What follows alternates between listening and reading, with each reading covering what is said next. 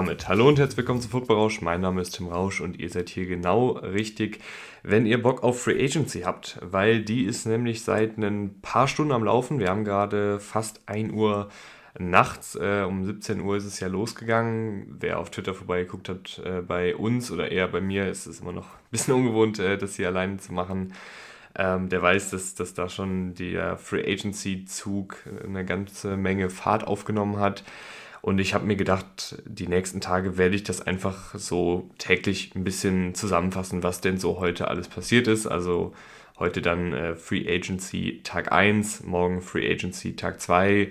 Je nachdem, wie dann alles äh, sich so entwickelt, an Tag 3 mal so ein Gewinner-Verlierer-Ding äh, machen. Das hatten wir letztes Jahr auch schon mal gemacht, das kam da auch sehr, sehr gut an. Also welche Teams haben sich clever und, und gut verstärkt, welche Teams haben vielleicht ein bisschen ähm, ja, die Free Agency verschlafen. Es gibt ja einige Teams, die bisher noch gar nichts gemacht haben. Generell würde ich sagen, ist es ein sehr ruhiger Tag gewesen äh, für einen ersten Free Agency Tag. Also ist natürlich trotzdem eine ganze Menge passiert, aber ähm, ja, zum Beispiel noch kein einziger Wide Receiver äh, stand jetzt ähm, unter Vertrag genommen worden. Äh, viele, viele Teams halten noch die Füße still, gerade von den, den beliebten Teams hier in Deutschland. Packers äh, haben Keyshawn Nixon gehalten, ansonsten noch nichts gemacht. Äh, die Seahawks haben auch noch nichts gemacht, äh, zumindest stand jetzt. Also viele Teams, habe ich das Gefühl, warten erstmal ab. Ähm, wir haben dafür schon eine ganze Menge Linebacker gesehen, die auch recht günstig gegangen sind. Das war ja letztes Jahr eine Position, die durchaus auch sehr gut bezahlt wurde, weil da nicht ganz so viel Qualität war. Da hat ja ein Feuer Lukon beispielsweise einen riesen, riesen Deal von den Jaguars bekommen. Äh, und dieses Jahr sehen wir einfach, dass da sehr, sehr viele Linebacker sind und auch viele, die schon unterschrieben haben und, äh, und auch deutlich günstiger sind als jetzt im Vorjahr zum Beispiel. Und das würde ich einfach jetzt mal alles mit euch durchgehen. Natürlich ein bisschen frei Schnauze. Ich habe jetzt kein Skript hier vorliegen. Äh, ich habe mir natürlich zu den Spielern Gedanken gemacht. Ich bin mit den Spielern ja logischerweise auch vertraut durch all die Free Agency Fahrpläne und, und die Preview-Folgen. Ähm, aber das ist jetzt hier alles ein bisschen improvisiert und passt ja dann auch ein bisschen zur, zur Hektik und dem Durcheinander in der Free Agency. Versuche ich natürlich trotzdem hier relativ klar Team für Team so ein bisschen mal durchzugehen, was die Teams so gemacht haben. Nicht jeden Deal, aber so die, die wichtigsten Deals. Ähm, und da einfach so einen ersten Überblick uns ähm, zu verschaffen, was denn alles äh, so passiert ist. Ähm, seit letzter Folge habe ich ja auch angekündigt, äh, gibt es einen Patreon-Account äh, unter Football da könnt ihr auch gern vorbeigucken, da gibt es dann noch mehr Content, äh, da wird auch eine QA-Folge, eine Fragen- und Antworten-Folge, äh, für die Leute, die jetzt nicht wissen, was QA ist, ähm, geben, wo ihr dann beispielsweise auch, wenn ihr jetzt Fan von weiß ich nicht, den Bears seid, äh, könnt ihr gerne zu jedem einzelnen Free Agent nochmal nachfragen, was kann der jetzt genau, was macht der bei den Bears. Ähm, oder wenn ihr sonst irgendwelche Fragen habt rund um die Free Agency, könnt ihr die dann gerne stellen. Ich beantworte die dann in einer Folge und die könnt ihr dann auf Patreon eben exklusiv hören. Ansonsten wird es da ja in Zukunft dann auch viel ähm, rund um den Draft geben, ähm, was wir da vorhaben, was ich da vorhabe an Content, an zusätzlichem Content. Also schaut da mal vorbei, wenn ihr Bock drauf habt und äh, den Podcast ein bisschen unterstützen wollt. Und ansonsten würde ich sagen, gehen wir dann jetzt rein. Es gibt noch ein paar Trades, die ich vorher besprechen wollen würde, aber das wollte ich jetzt auch nicht so mega lange machen. Ähm, weil es auch einfach jetzt schon wieder fast ein bisschen lange her ist. Also in der NFL geht ja meistens alles dann doch immer sehr, sehr schnell und ähm, etwas, was vor zwei, drei, vier Tagen passiert ist, wirkt dann schon fast wieder ziemlich alt, äh, fast genauso wie die News, dass die Panthers an 1 hochtraden, aber auch da wollte ich kurz meine Meinung zu geben. Ähm, Panthers ähm, traden eben an die 1 hoch mit den Bears, geben dafür ihren neunten Pick ab ähm, einen späten Zweitrunden-Pick dieses Jahr, äh, den Erstrunden-Pick nächstes Jahr, den Zweitrunden-Pick 2025 und Wide Receiver äh, DJ Moore. Das alles, um an 1 hochzukommen. Ich finde, es ist eine ganze Menge. Äh, fangen wir mal bei der Panthers-Sicht an. Ich kann irgendwo verstehen, dass du jetzt ähm, ja da auch so diese Kontrolle haben willst, dass du jetzt ganz allein für dich entscheiden kannst, welcher Quarterback ist der beste und dich nicht irgendwie von dich jetzt nicht irgendwie ablenken lassen musst, was machen die anderen Teams, wen könnten die anderen Teams wählen, ähm, musst da keine Sorgen haben, dass dir jemand deinen Quarterback, den du im Draft jetzt ganz gerne magst, wegschnappt. Ich glaube, so einen Deal machst du auch nicht, wenn du dir unsicher bist, wer dein klarer Nummer 1 Quarterback ist. Also ich schätze mal schon, dass die Panthers wahrscheinlich über die letzten Wochen und Monate gemerkt haben, Quarterback XY, das ist unser Mann, den wollen wir haben. Es gibt diese Berichte, dass die Panthers vielleicht dann auch jetzt wieder zurücktraden, dass sie sich sozusagen erhoffen, dass sie da noch ein bisschen mehr Kapital rausholen ähm, und das wie so eine Aktie sehen. Weiß ich natürlich nicht. Kann natürlich auch sein, wäre auf jeden Fall ein sehr, sehr interessanter Move. Kann ich mich auch nicht daran erinnern, dass es den so auf diese Weise mal gab.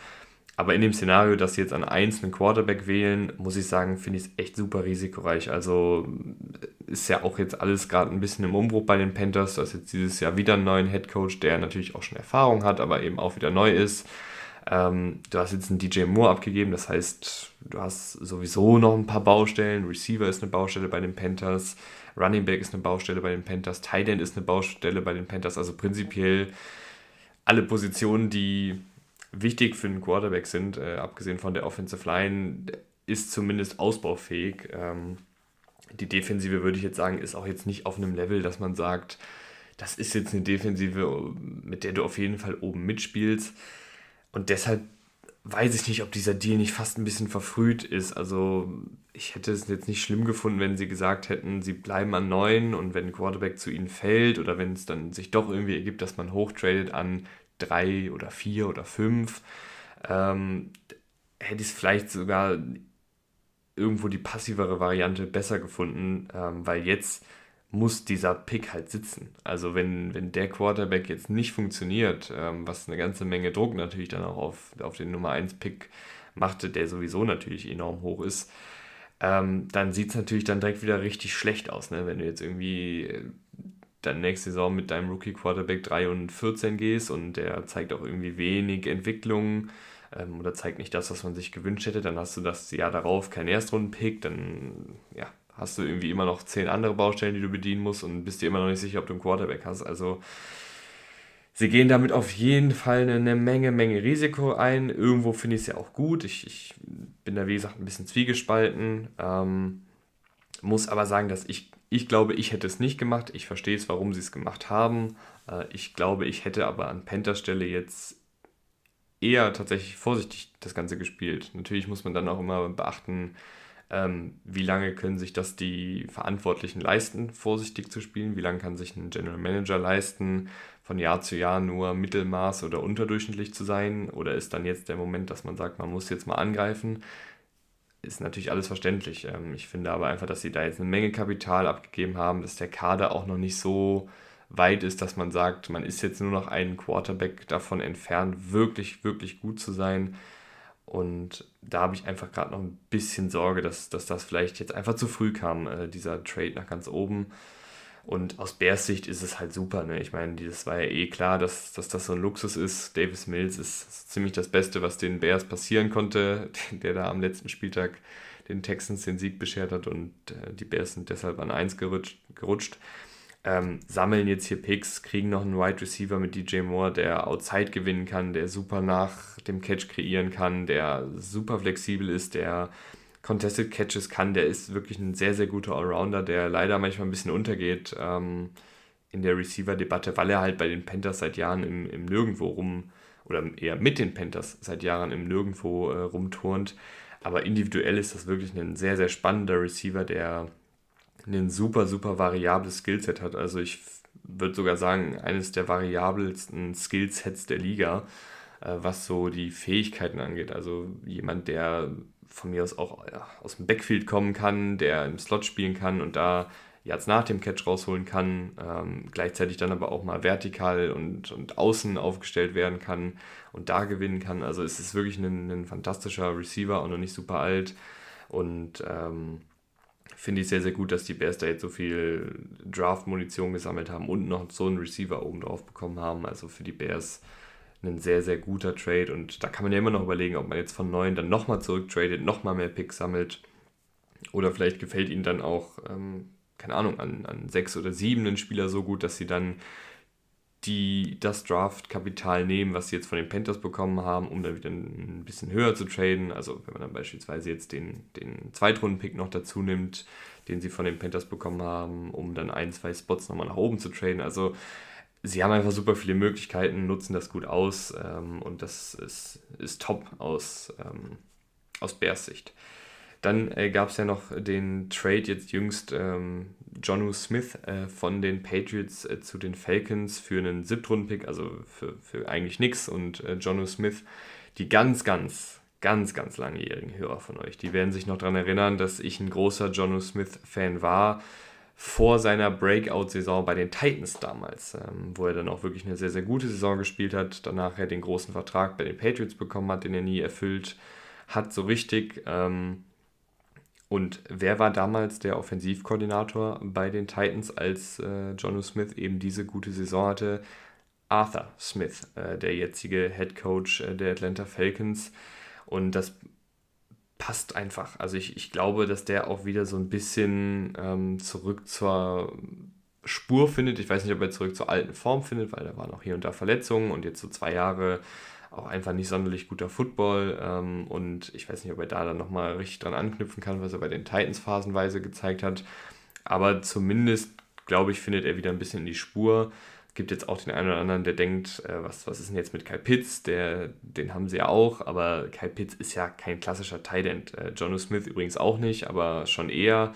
Kai Pitts ist ja jemand, der als Slot viel agiert, der auch outside spielt, also als Wide Receiver und ganz, ganz selten ja wirklich, oder was heißt ganz selten, aber vielleicht bei jedem dritten Snap ungefähr ähm, wirklich als Tight End aufgestellt ist. Und das heißt, da ist zwar die, die Positionsbezeichnung bei Kyle Pitts ist Tight End, aber faktisch ist er einfach eine Offensivwaffe, also jemand, der total viel rumgeschoben wird.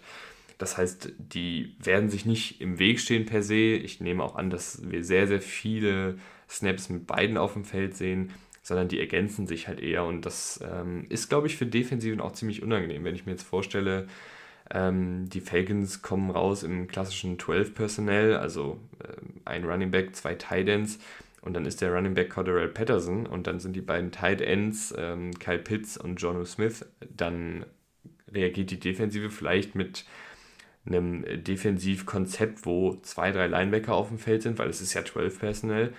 Und dann kannst du aber alle drei, also Patterson, Pitts und Smith, kannst du ja easy als Wide Receiver aufstellen. Und dann hast du prinzipiell ähm, fünf Wide Receiver auf dem Feld vom, vom Spielertyp her. Und dann ist natürlich die Defensive mit zwei, drei Linebackern auf dem Feld völlig falsch aufgestellt. Das heißt, ich, ich glaube, dass sie da eine Menge mit rumspielen werden. Ich glaube, dass die Falcons viel mit Smith und mit Pitts auf dem Platz stehen werden und dann auch eben viel mit Motion arbeiten werden, ähm, defensiven zu bestimmten Defensivkonzepten zwingen werden, allein was, also was so die Aufstellung und Formation angeht und, und das dann vielleicht auch ausnutzen können. Also da bin ich auf jeden Fall sehr gespannt drauf. Ähm, und der letzte Trade, eine, ja, der größte Trade, was die Spieler betrifft, also sonst war ja nicht so mega viel los. Ähm, Jalen Ramsey zu den Dolphins für einen Drittrunden-Pick und einen Titan, der irgendwie bisher ein paar Catches in der Liga hatte. Hunter Long heißt der gute Mann.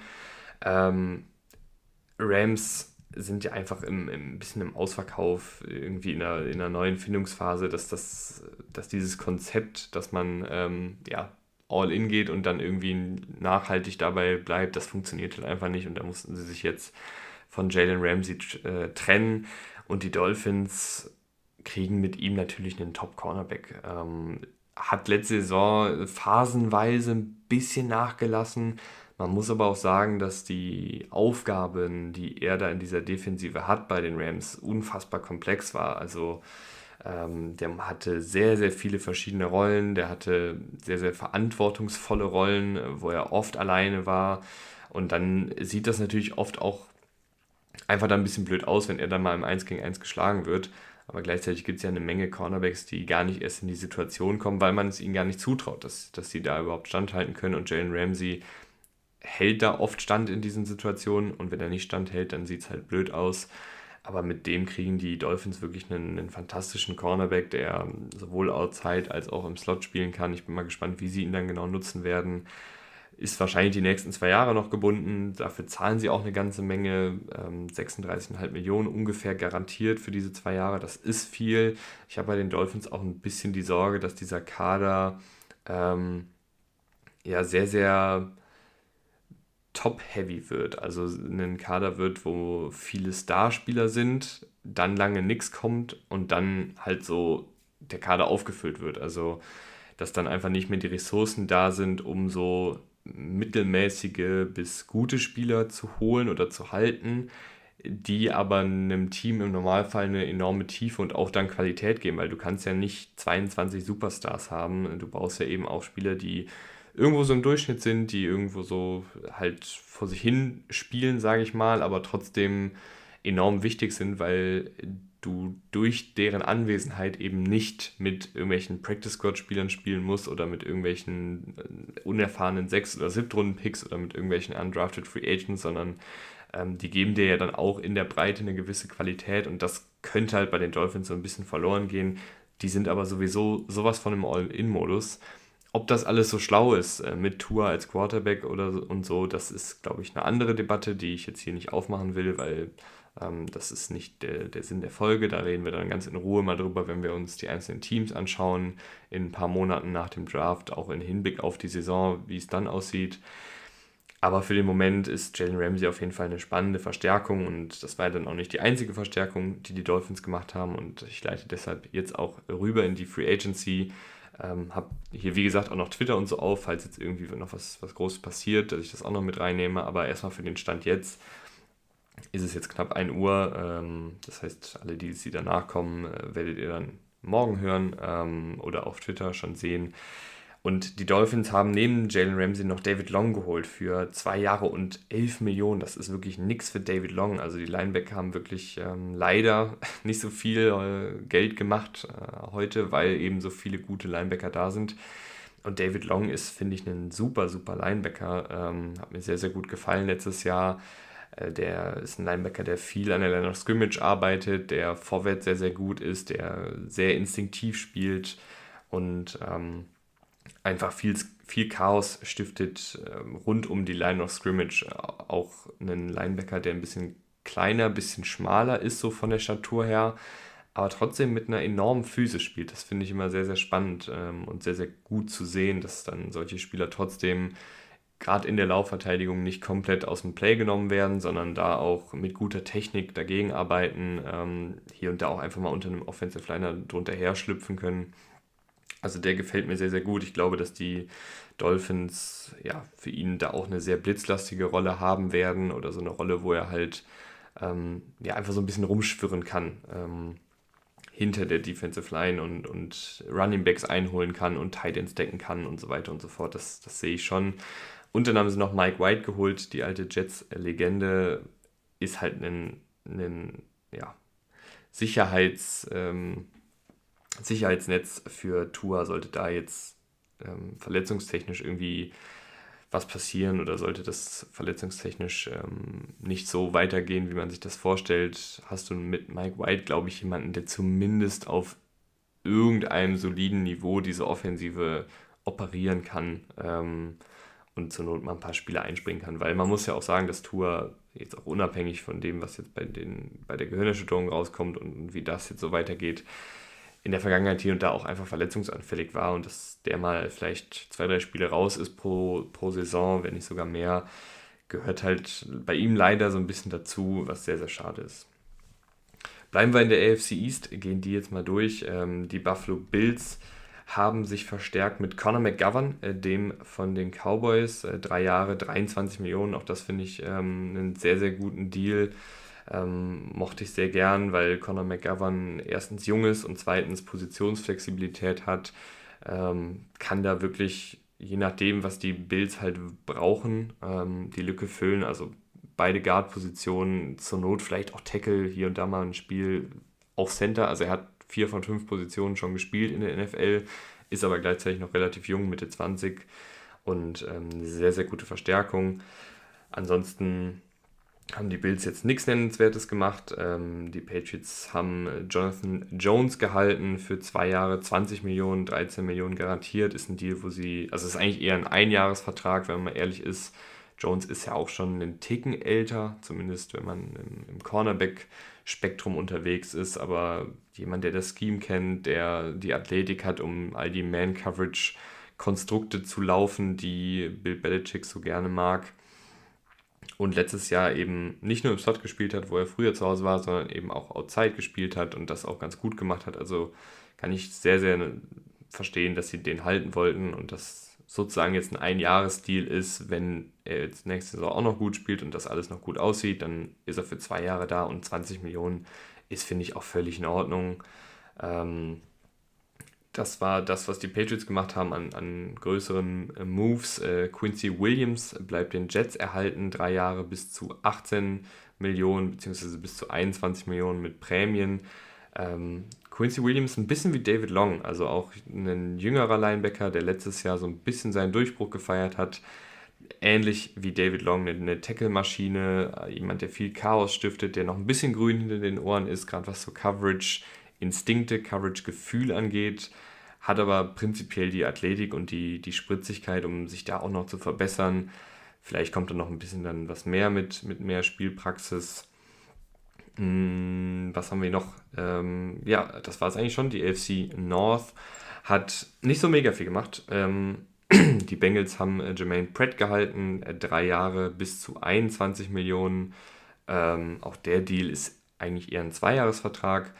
Und das ist auch völlig in Ordnung. Also jeder Linebacker hier, wie gesagt, ein bisschen unter dem Marktwert. Also ich glaube, wenn die letztes Jahr auf den Markt gekommen wären oder vereinzelt letztes Jahr auf den Markt gekommen wären, hätten die mehr bekommen. Und ähm, Pratt hat das letzte Saison bei den Bengals wirklich gut gemacht. Auch der ist ein physischer Linebacker, der hat auch noch ein bisschen Masse drauf. Wir sehen ja immer mehr kleinere, schmalere Linebacker und Pratt ist da eher so ein bisschen das Oldschool-Modell, der, der Oldtimer unter den Linebackern ähm, der bringt einfach noch eine Menge Physis mit und auch dieses physische Element in der Laufverteidigung. Hat aber hier und da auch echt ein paar gute Coverage-Instinkte ähm, einfach gezeigt in der letzten Saison. Die Verpflichtung gefällt mir wirklich auch gut. Ähm, ich werde übrigens auch sagen, wenn mir die Verpflichtung nicht gut fällt, das ist ja klar.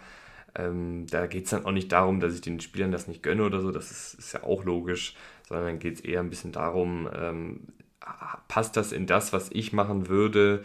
Äh, ist das aus Teamsicht schlau, dem Spieler diesen Vertrag zu geben?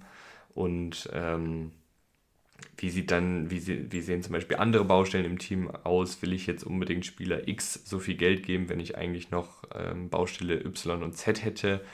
Das sind dann so Faktoren, die da reinfließen, wenn ich jetzt sage, den Deal hätte ich jetzt nicht gemacht oder das ist, ist der jetzt nicht wert oder das ist zu teuer oder so. Das hat aber logischerweise nichts damit zu tun, dass ich den Spielern ihr Geld nicht gönne. Also das ist ähm, auf jeden Fall der Fall. Äh, von mir aus kann jeder Spieler einen voll garantierten 300 Millionen Vertrag unterschreiben. Ähm, nur das dazu, weil es wird ein paar Deals geben, die ich auch nicht so gut finde. Ähm, bei den Browns allerdings nicht. Äh, die haben zwei Deals gemacht. Ethan Pocic verlängert, drei Jahre bis zu 18 Millionen machst auch nichts mit falsch. Er hat letztes Jahr eine sehr, sehr gute Saison gehabt als äh, Center und ähm, da finde ich immer gut, wenn man die, die Offensive Line so gut wie es geht beisammenhält, weil auch die profitiert davon, wenn da eine gewisse Chemie reinkommt, wenn da eine gewisse Gewohnheit und Eingespieltheit reinkommt und ähm, 8, bis zu 18 Millionen ist auch, finde ich, völlig vertretbar. Und sie haben noch Obo Okoronkwo äh, geholt. Ähm, ähnlicher Deal, drei Jahre 19 Millionen, ähm, Maximalwert 22 Millionen, wenn er da alle Prämien erreicht und 12,5 garantiert. Ist ein cooler Spieler, ist ein, ein, ein kleinerer Edge Rusher, der aber gleichzeitig eine Menge Wumms hat ähm, und letztes Jahr bei den Texans eine wirklich gute Rolle gespielt hat. War noch nie jetzt so ein Vollzeitstarter, aber hat bei den Texans wirklich ähm, viele Snaps gesehen, gerade gegen Ende der Saison dann auch wirklich so einen Starterposten inne gehabt.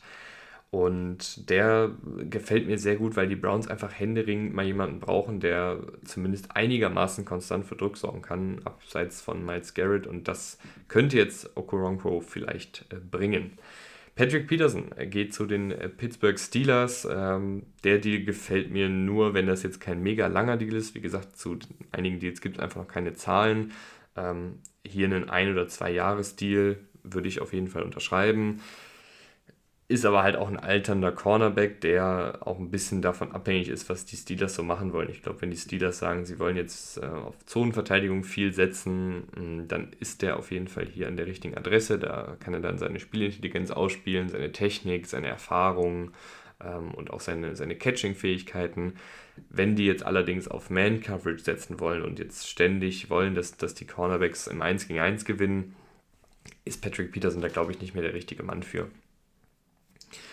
Die Houston Texans in der AFC South haben auch ein bisschen nachgerüstet, aber irgendwie keine sonderlich äh, dicken Deals gemacht. Deswegen einfach nur hier der Robert Woods-Deal.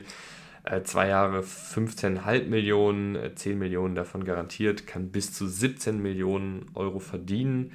Ähm, Finde ich ganz gut. Robert Woods ja letzte Saison leider ziemlich enttäuschend, davor die Jahre aber eigentlich äh, eine, eine unterschätzte Wide Receiver Allzweckwaffe, also der sowohl im Laufspiel mal eingebunden wurde und dann auch als Blocker genutzt wurde, aber auch immer wieder seine Catches hatte aus dem Slot heraus, ähm, bei Screenpässen.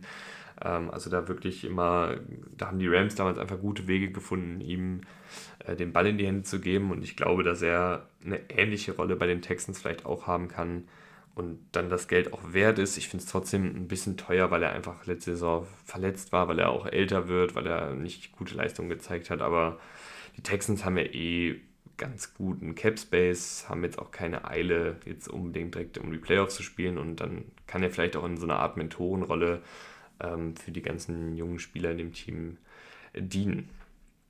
Ähm, was haben wir hier als nächstes? Wir gehen mal ein bisschen weiter durch. Das ist hier alles äh, schon Schnee von gestern. Andrew Dillard äh, oder Andre Dillard, äh, drei Jahre, 29 Millionen, finde ich richtig, richtig, richtig gut. Äh, ich glaube, dass bei Andre Dillard, äh, der von den Eagles kommt, ein Offensive Tackle, der aber auch hier und da mal Offensive Guard gespielt hat, noch eine Menge Potenzial schlummert. Den haben sie ja damals in der ersten Runde gewählt, dann hat er immer wieder mit Verletzungen zu kämpfen gehabt, dann haben die Eagles auch einfach eine richtig, richtig starke Offensive Line ähm, die sowohl in der Qualität als auch in der Breite super, super gut aufgestellt war.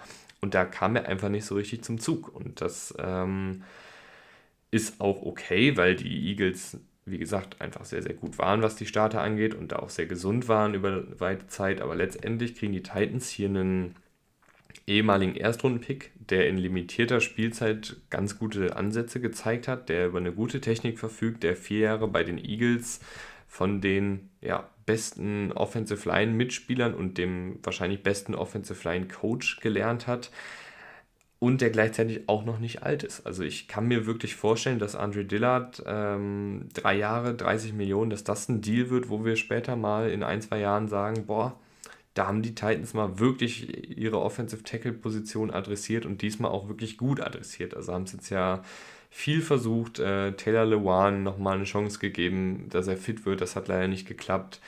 Äh, oder dass er mal fit durch eine Saison geht, das hat leider nicht geklappt. Ähm, Isaiah Wilson damals gedraftet, das war eine absolute Vollkatastrophe. Der hat nur drei Snaps gespielt und ist jetzt schon wieder aus der Liga raus. Ähm, und Dylan Radoons hat auch nicht so wirklich auf Tackle agiert, ähm, beziehungsweise ist da auch noch nicht so richtig angekommen ähm, auf der Position oder eher gesagt äh, in der NFL auf einem Niveau, dass man jetzt sagt, das ist jetzt, äh, das ist jetzt ganz sicher der, der Offensive Tackle, mit dem wir weitermachen wollen, ähm, obwohl ich finde, dass er durchaus Fortschritte gezeigt hat im Passblocking. Also ich bin jetzt hier gerade bei Dylan Radoons, aber auch der hat irgendwie noch keine so richtige Position gefunden. Hat, hat mal Right Guard gespielt, hat mal Left Guard gespielt, hat dann mal wieder Tackle gespielt. Also ähm, der ist auch noch nicht so richtig in der NFL angekommen und ich glaube, dass ein Andre Dillard vielleicht endlich mal die, die Tackle-Lücke zumindest auf einer Seite schließen kann. Ähm, die Broncos, die waren aktiv, die waren äh, ziemlich aktiv sogar. Ähm, Jared Stidham, zwei Jahre 10 Millionen, äh, 5 Millionen garantiert. Äh, Backup-Quarterback, Fragezeichen, oder doch eine Quarterback-Kontroverse. Ähm, ja, sollen sie machen, sollen sie Stiddy holen. Ich finde den jetzt nach wie vor nicht gut, auch wenn er bei den Raiders letzte Saison ein, zwei gute Momente hatte. Ähm, ja, lasse ich einfach mal so stehen. Ähm, dann haben sie was noch für die Offensive äh, drumherum getan. Und alles deutet für mich ehrlich gesagt darauf hin, dass die den Ball sowas von laufen wollen und, und vor allen Dingen nur laufen wollen. Also du hast ähm, Ben Powers geholt für vier Jahre 52 Millionen, ähm, 30 fast, also 28,5 äh, garantiert. Das ist echt eine ganze Menge für einen Guard. Ähm, ist mir vielleicht sogar einen Ticken zu teuer. Ich hätte dann vielleicht auch eher geguckt, ob ich nicht Dalton Reisner halten kann, der ja, da einfach auch das Team kennt. Ähm, ich weiß nicht, ob da jetzt Ben Powers wirklich ein Upgrade zu ist. Mal gucken, was dann Dalton Reisner auf dem Markt bekommt. Ähm, ich finde es ziemlich viel. Ähm, Mike McGlinchey hast du fünf Jahre, 87 Millionen, 50 davon garantiert gegeben. Also äh, eine ganze Menge investiert in äh, die Offensive Line und beides auch eher Lauf, also nee, Ben Powers ist eher ein Passblocker, aber durchaus ja aus, aus Ravens Zeiten gewohnt, im Laufspiel ähm, zu agieren. Mike McGlinchey hat, finde ich, jetzt sowohl im Passblocking als auch im Laufblocking seine Stärken, würde ich nochmal einen Ticken besser im Laufblocken sehen. Ähm, einen durchaus konstanter und guter Starter, wenn auch nicht elitärer Tackle, aber dafür zahlst du dann halt, glaube ich, auch gerne mal ja, 50 Millionen garantiert.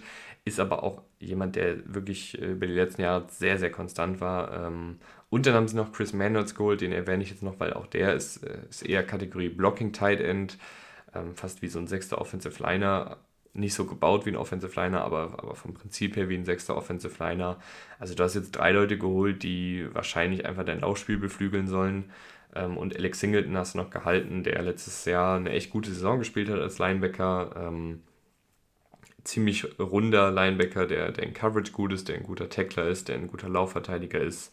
Ähm, drei Jahre, 18 Millionen, die Hälfte davon garantiert. Das, das ist auf jeden Fall völlig in Ordnung. Jetzt gerade kamen auch die Zahlen rein ähm, zu Patrick Peterson. Äh, zwei Jahre, 14 Millionen, sechs davon garantiert. Damit kann ich auf jeden Fall leben.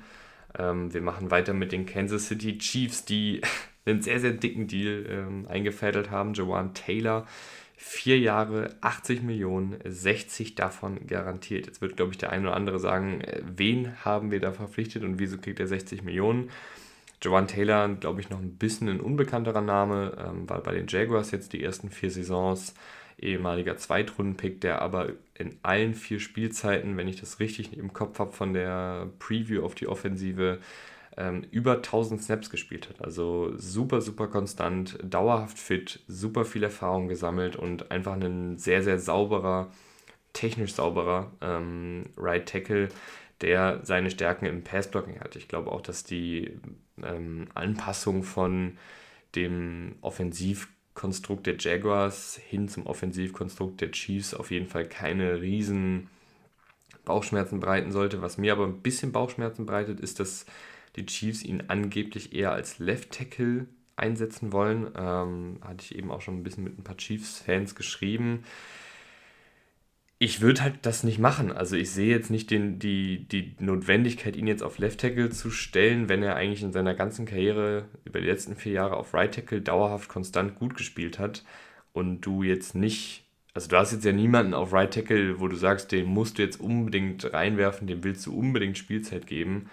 Ähm, und ich glaube, dann würde ich doch den Spieler, wo ich weiß, dass der auf Right Tackle gut ist, wo ich auch jetzt bereit bin, so viel Geld zu zahlen, würde ich den, glaube ich, einfach da lassen, weil ich mir da weniger Sorgen machen müsste.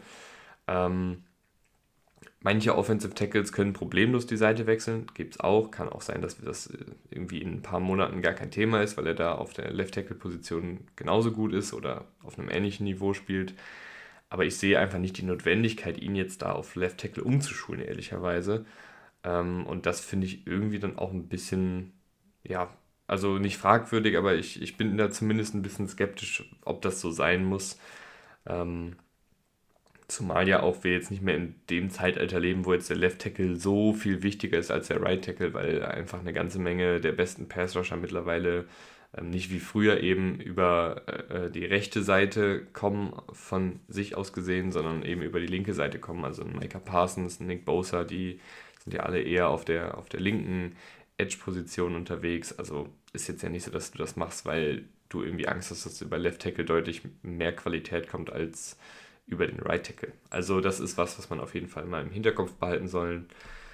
Aber ähm, ja, die, die AFC West, die war ziemlich aktiv, äh, so auch die Las Vegas Raiders, die Jimmy G holen. Ähm, drei Jahre, 72 Millionen, ähm, 24,25 äh, Millionen wohl im ersten Jahr. Ich nehme mal an, es ist dann eher ein einen Zweijahresdeal. Ähm, und das, letztes, das letzte Jahr ist dann wahrscheinlich so ein bisschen, ja, können wir machen, wenn es denn sein muss oder wenn es denn sein soll.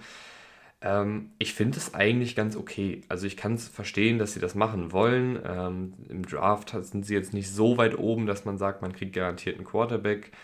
Äh, in der Free Agency gab es jetzt sonst auch nicht so super viele Quarterbacks, denen ich das Starteramt zugetraut hätte. Und Jimmy G, für den Preis ist das, finde ich, schon okay. Also es ist, ist schon ein bisschen längerfristiger und ein Ticken teurer, als ich jetzt gedacht habe. Ich hatte gedacht, dass Jimmy G eher einen Ein- oder Zweijahresvertrag unterschreibt. Ähm, ich finde es aber okay, so als Ballverteiler in dieser Offensive. Es wird nicht sexy, es wird nicht spektakulär, aber es wird eine solide Übergangslösung sein. Du kannst ja immer noch jetzt im Draft gucken, ob du hochtrainen willst und, und dann Quarterback ein Jahr hinter Jimmy G sitzen lassen willst oder langsam ranführen lassen willst. Also ich finde es nicht schlecht. Ähm, oder finde es vielleicht einen Ticken besser als so der Konsens. Kann aber auch verstehen, dass viele sagen, ey, also ganz ehrlich, äh, Jimmy G, der wird jetzt, ist ja wie der neue Derek Carr, so vom, vom Spielertypen her, kann ich auch verstehen, ist aber auf jeden Fall zumindest ein bisschen günstiger. Dann haben sie noch Marcus Epps geholt, ähm, zwei Jahre 12 Millionen, 8 Millionen garantiert von den Eagles. Letzte Saison sehr, sehr viele Snaps gespielt für das Team, sehr guter Laufverteidiger, in der Box ein guter Safety, äh, in Coverage noch ein bisschen grün hinter den Ohren, ist okay. Die New York äh, Giants äh, haben auch ein bisschen was gemacht. Die haben ähm, Raheem Nunes Roaches geholt, äh, variabler Defensive Liner. Ähm, Finde ich eine ganz, ganz, ganz gute Verpflichtung. Da haben wir nur nicht irgendwelche Zahlen zur Verfügung aktuell. Äh, deswegen kann ich das schlecht einordnen, ob der jetzt, äh, ob das jetzt ein guter oder ein schlechter Deal ist, aber ein Mann mit sehr viel Erfahrung, die Giants brauchen ja, finde ich, hinter Dexter Lawrence und äh, Leonard Williams irgendwie so einen dritten Defensive Liner, der halt ähm, ja auch einfach ein paar verschiedene Positionen ausfüllen kann, Nose Tackle spielen kann, Defensive Tackle spielen kann, 3-4 Defensive End spielen kann und äh, Nunes Roaches kann man da auf jeden Fall äh, an den Rollen rumschieben. Äh, ist jetzt keiner, der jetzt Bäume ausreißt oder der jetzt irgendwie äh, zwei Sex pro Spiel sammelt, aber ein grundsolider äh, Defensive Liner. Dann haben sie noch Bobby Okereke geholt. Äh, bisschen teuer im Vergleich zu den anderen Linebackern. Also vier Jahre, 40 Millionen, äh, knapp über die Hälfte davon garantiert. Also ticken teurer als so die vorherigen Deals. Und das hätte ich jetzt nicht unbedingt gezahlt, wenn ich es mir jetzt aussuchen dürfte. Ähm, aber vielleicht waren die Giants da in ähnlichen Sphären unterwegs, dass sie einfach gemerkt haben, oh shit, jetzt sind hier David Long und Jermaine Pratt und ähm, und so schon weg. Und jetzt nehmen wir halt Okuriki, zahlen ein bisschen drauf. Spielintelligenter Linebacker, Tackle-Maschine, ähm, aber jetzt auch keiner, kein, kein, kein Top-Linebacker, wird aber, glaube ich, in diesem Scheme ganz gut funktionieren, ähm, was ja die Linebacker auch meistens eher ein bisschen schützt oder beziehungsweise jetzt nicht so mega viel von ihnen verlangt, äh, zumindest wenn ich das richtig in Erinnerung habe. Und da ist er auf jeden Fall allemal smart genug und athletisch genug, um, um diese Rollen dann auszufüllen. Die Eagles äh, können sich froh schätzen, dass Jason Casey zurückgekommen ist. Müssen wir, glaube ich, nicht lange drüber reden. Ist sehr, sehr geil. Ähm, die Washington Commanders haben auch ein paar Verpflichtungen gemacht. Äh, Andrew Wiley, drei Jahre 24 Millionen, äh, weiß ich nicht. Ich, ich finde den jetzt nicht so gut. Äh, ich fand ihn auch als Right Tackle bei den Chiefs nicht so gut.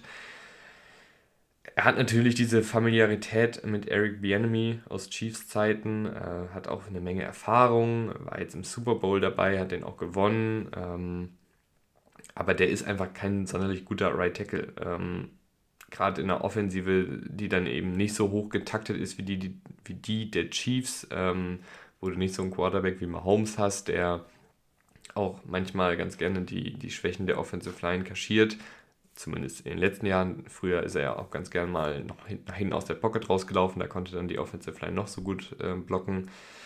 Aber ich glaube, dass Andrew Riley tatsächlich vielleicht ein bisschen überbezahlt ist, äh, so für, für das, was er mitbringt. Ähm, die Commanders brauchen Offensive Liner, deswegen kann ich es auch verstehen. Nick Gates wurde auch geholt, drei Jahre, 16,5 Millionen, äh, 8 Millionen garantiert. Das finde ich ist ein okayer Deal. Auch jetzt keiner, wo ich jetzt Freudensprünge mache. Vielleicht müssen sie einfach ein bisschen draufzahlen, weil es jetzt echt nicht so ein mega attraktives Team ist. Sorry, äh, Commanders-Fans. Ähm, Nick Gates, Guard, Schrägstrich Center, kann er beides spielen, kann er beides solide spielen. Hatte ja eine sehr, sehr schwere Verletzung, dann letztes Jahr ähm, ja, sein Comeback gegeben bei den Giants oder beziehungsweise dann wieder in, in Starterrollen auch gerutscht und das ordentlich gemacht, nicht besonders gut, nicht besonders schlecht, aber ich glaube, dass da auch noch ein bisschen Luft nach oben ist. Ähm, und ähm, dann haben sie noch Cameron Densler von den Vikings geclaimed. Äh, der wurde ja vor ein paar Tagen entlassen. Das finde ich auch eine gute Verpflichtung. Äh, Cody Barton wurde ebenfalls geholt. Ganz solider Linebacker. Ähm, machst du auf jeden Fall nicht viel mit falsch. Die Bears. Die Bears, die Bears, die Bears, liebe Leute. Also äh, über den Trade haben wir schon geredet und äh, die Bears waren nicht fertig. Äh, es wurde noch Nate Davis geholt. Ähm, drei Jahre 30 Millionen 20 davon garantiert, ähm, kommt von den Titans. Ich finde ihn gut. Ich glaube auch, dass er in dieses Offensivkonstrukt der Bears sehr gut passt, ähm, die den Ball sicherlich viel laufen werden wollen. Und das ist Nate, David, Nate Davis' Paradedisziplin. Ähm, das Laufblocking, da ist er einfach nochmal einen Ticken besser als im Passblocking, ist ein, ein bisschen ein leichterer Offensive Guard, äh, der eben sehr gut vorwärts arbeiten kann, nicht ganz so gut rückwärts, gerade wenn es eben gegen Defensive Tackles geht, äh, die mit einer Menge Power kommen, aber im Laufblocking ist er eben sehr gut, er ist in Bewegung sehr gut und ich glaube, das dürfte dann auch ganz gut zu den Bears passen. Und dann kommen wir jetzt zu zwei Verträgen, wo ich sagen muss, boah, äh, also so Positionswert Weiß ich nicht. Also mit Eberflus natürlich jemand, der seine Linebacker schätzt, äh, aber dass du Tremaine Edmonds 72 Millionen und 50 garantiert gibst dass, und TJ Edwards drei Jahre, äh, drei Jahre, 20 Millionen und 12 Millionen garantiert, ist halt echt eine ganze Stange Geld. Ne? Also 62 Millionen garantiert für zwei Linebacker, die beide, würde ich sagen, nicht in der Elite-Riege sind. Ich glaube, dass Tremaine Edmonds sich da noch hin entwickeln kann. Ist ja auch erst 24, hat schon eine Menge Erfahrung und auch die physischen Anlagen dafür. TJ Edwards sehe ich da nicht. Der ist einfach athletisch ein bisschen limitiert. Ich glaube, der TJ Edwards, den wir letztes Jahr bei den Eagles gesehen haben, ist so die bestmögliche Variante nämlich im Idealfall einen Linebacker, der sehr instinktiv spielen kann, der den Rücken freigehalten bekommt von einer guten Secondary und äh, einer sehr guten Defensive Line und der dann einfach seine, sein Spielverständnis und sein Gefühl für Räume und seine Instinkte freien Lauf lassen kann und dann hier und da auch einfach einen Schritt schneller sozusagen ist, obwohl er langsamer ist. Also einfach einen Schritt schneller im Kopf ist.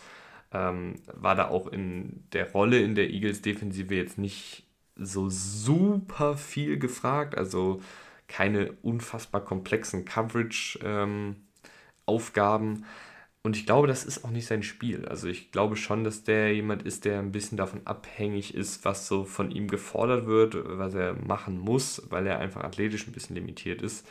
Ähm, Tremaine Edmonds natürlich das Gegenteil, der ist manchmal einfach noch ein bisschen zu aggressiv, der liest manchmal Routenkonzepte falsch, ähm, der ist manchmal an der falschen Stelle in Zonenverteidigung und so weiter und so fort. Aber halt jemand, der super, super, super physische Anlagen hat. Also groß gewachsen, physisch, ähm, schnell, guter Antritt, ähm, gutes Tackling. Also äh, da schlummert auf jeden Fall eine ganze Menge Potenzial. Ich weiß aber nicht, ob, ob ich so viele Ressourcen in Linebacker investieren würde. Ähm, da tue ich mich irgendwie ein bisschen schwer, muss ich ganz ehrlich sagen.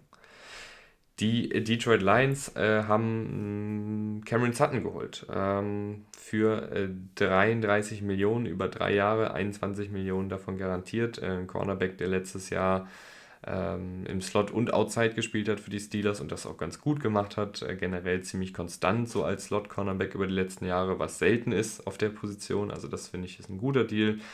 Alex Anzalone für drei Jahre 18 Millionen äh, gehalten, weiß ich nicht. Also ich bin einfach kein Anzalone-Fan. Ich finde den ähm, einfach nicht so sonderlich gut, muss ich ganz ehrlich sagen. Ähm, deswegen, den Deal hätte ich jetzt, glaube ich, nicht gemacht.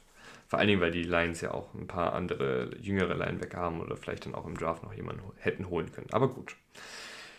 Ähm, Packers, Keyshawn Nixon äh, wiedergeholt für 6 Millionen. Äh, ziemlich viel, finde ich, für, für einen Kick-Returner, Punt-Returner. Vielleicht kriegt er auch mal ein paar mehr Snaps. Ähm, abseits der Special Teams. Und dann finde ich, ist der Deal auch wieder vertretbar. So finde ich es echt viel für, für einen Returner, der natürlich aber auch gute Sachen gezeigt hat. Das ist gar keine Frage. Vikings einziger Deal ist äh, Josh Oliver für drei Jahre 21 Millionen, 10 Millionen garantiert. Also auch das ist kein Dreijahresvertrag so richtig. Das ist wahrscheinlich dann eher so ein ein, ein und wir gucken mal, was die nächsten zwei Jahre passiert, Vertrag. Ähm, ich finde sehr, sehr viel. Ich mag Josh Oliver so vom Spielertypen nicht so mega. Also ich hatte ihn im College und bei den Jaguars ein bisschen mehr verfolgt, bei den Ravens ein bisschen aus den Augen verloren letztes Jahr. Da war er dann als Blocker ganz solide, hat auch hier und da ein paar Bälle gefangen. Ich finde es aber einfach eine ganze Menge Geld für einen zweiten Tight und dafür haben die Vikings ja auch jetzt echt viel Geld freigeschaufelt und das dann für einen Backup Tight End Schrägstrich Blocking Tight End zu nutzen, finde ich irgendwie ein bisschen lame. Ähm, nicht lame war das, was die Falcons äh, in der NFC South gemacht haben. Äh, Chris Lindstrom, ähm, fünf Jahre, 105 Millionen, äh, wirklich super, super viel Geld äh, für einen der besten Offensive Guards der Liga. Äh, super, super Laufblocker, hat sich auch stabilisiert im Passblocking. Es ist aber trotzdem unfassbar viel Geld für einen Guard. Also ich weiß nicht, ob man so viel Geld für einen Guard zahlen will, äh, aber wenn es einer irgendwo verdient hat, dann Chris Lindstrom, der wirklich seit Jahren sehr, sehr konstant auf sehr hohem Niveau spielt. Äh, Jono Smith haben wir schon drüber geredet. Ähm, David Onimada wurde noch geholt, 35 Millionen und äh, 24,5 davon garantiert über drei Jahre. Äh, Pass Rushing, Defensive Tackle vor allen Dingen, äh, auch ein sehr runder Spieler so insgesamt in, in seinem Game, also Laufverteidigung, Pass Rush, ähm, Technik, das, das stimmt alles schon. Äh, ist natürlich nicht mehr der allerjüngste, aber ich glaube, da ist auf jeden Fall noch was im Tank, vor allen Dingen für die nächsten ein, zwei Jahre.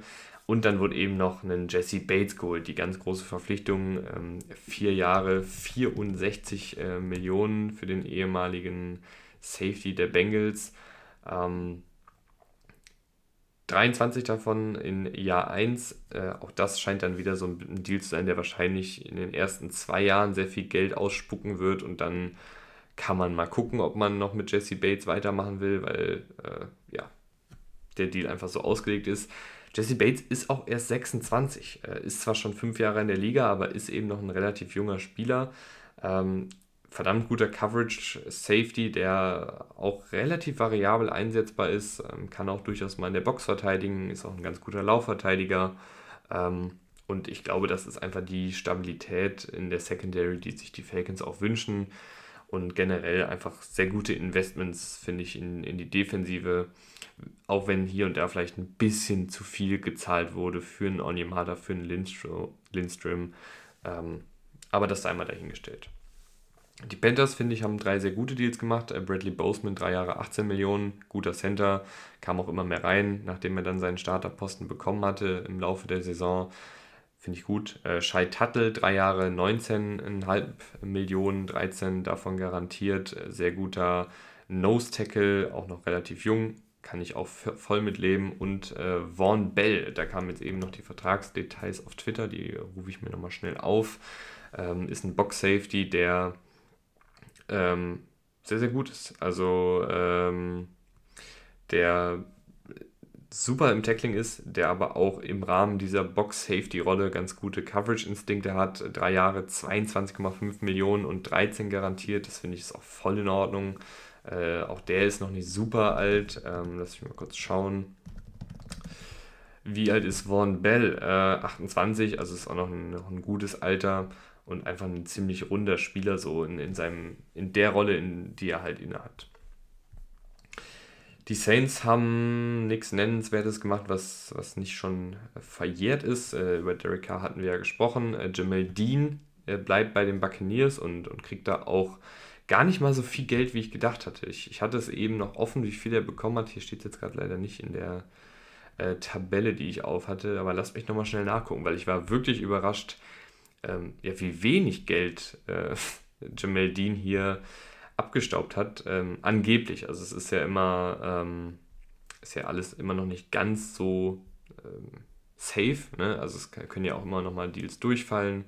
Äh, es können immer noch mal Deals geändert werden, Details geändert werden, äh, die dann ans, die dann neu ans Licht kommen. Ähm, jetzt finde ich aber Jamel Dean leider nicht. Ah doch, hier ist er. Äh, kriegt wohl 52 Millionen und 26 garantiert. Das finde ich ist echt nix für Jamal Dean. Ist ein toller Man-Cornerback mit, mit einer Menge Physis und Athletik. Auch noch im besten Footballalter. Ich hatte wirklich damit gerechnet, dass der deutlich mehr kriegt. Wenn das so stimmt, haben die Buccaneers hier, finde ich, einen absoluten Knaller-Deal gemacht. Vielleicht sogar einen der besten der Free Agency. Wenn da nicht der Deal rein aus sportlicher Sicht wäre, den die 49ers eingetütet haben. Das ist auch das letzte Team, über, was wir, über das wir sprechen. Ähm, Javon Hargrave, 84 Millionen kriegt er, über vier Jahre maximal, äh, 40 Millionen garantiert. Auch das wird ein Deal sein, wo man wahrscheinlich nach zwei, drei Jahren gut rauskommt. Alter, habe ich da Bock drauf. Also das ist wirklich was, was ich nicht habe kommen sehen, ähm, dass, dass die 49ers nochmal auf Defensive Tackle gehen oder beziehungsweise, beziehungsweise äh, sich nochmal in der Defensive Line so verstärken äh, mit Javon Hargrave, ist ein Knüller. Also der passt natürlich ins Scheme. Ich glaube, der passt in jedes Scheme, weil der einfach individuell so klasse ist, mit überragender Technik, mit einem unfassbar guten ersten Schritt, äh, mit Power, mit Physis. Also wunderbarer Defensive Tackle über die letzten Jahre und das heißt, der kann in dieser 49ers Defensive Line, die mit Eric Armstead, mit Nick Bosa ähm, schon sowieso gut besetzt ist, vielleicht kann auch ein Javon Kinlaw mal ein bisschen was auf die Kette kriegen. Kann der, der wird seine 1 gegen 1 Duelle kriegen und der wird die auch gewinnen.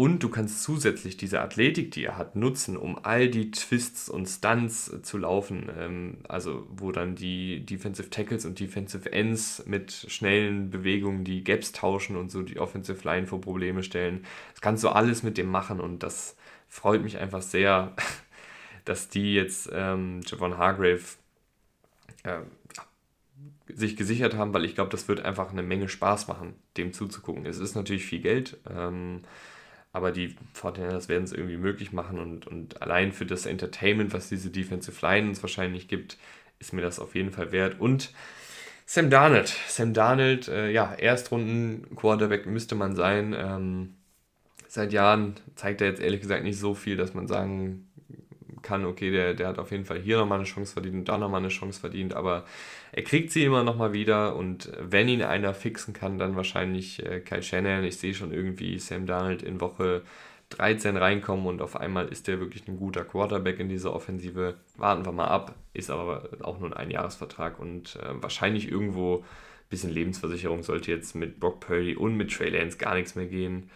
Ähm, jetzt gerade kam noch rein, dass Eric Kendricks mit den Chargers ähm, sich einig ist. Also die Chargers, ich weiß nicht, warum die jetzt immer so alternde Spieler holen. Jetzt hier auch wieder äh, Eric Kendricks, der durchaus ein bisschen abgebaut hat letzte Saison. Wird wahrscheinlich auch nicht so billig sein. Chargers haben eh nicht so viel Geld. Ist jetzt dann Linebacker die Position, die ich, die ich verstärken würde. Finde ich irgendwie ein bisschen schwierig. Ähm, das dazu. das noch als kurzer Rauswurf. Ähm, und das war's. Äh, Tag 1 der Free Agency ist durch. Ich würde mich freuen, wenn die Folge geteilt wird. Äh, war jetzt eine Menge Freestyle. Aber ich hoffe, wir hören uns dann äh, morgen wahrscheinlich schon wieder äh, zum Tag 2 der Free Agency. Vielen, vielen Dank fürs Einschalten. Bis zum nächsten Mal und gute Nacht, sage ich dann mal an der Stelle. Ciao, ciao.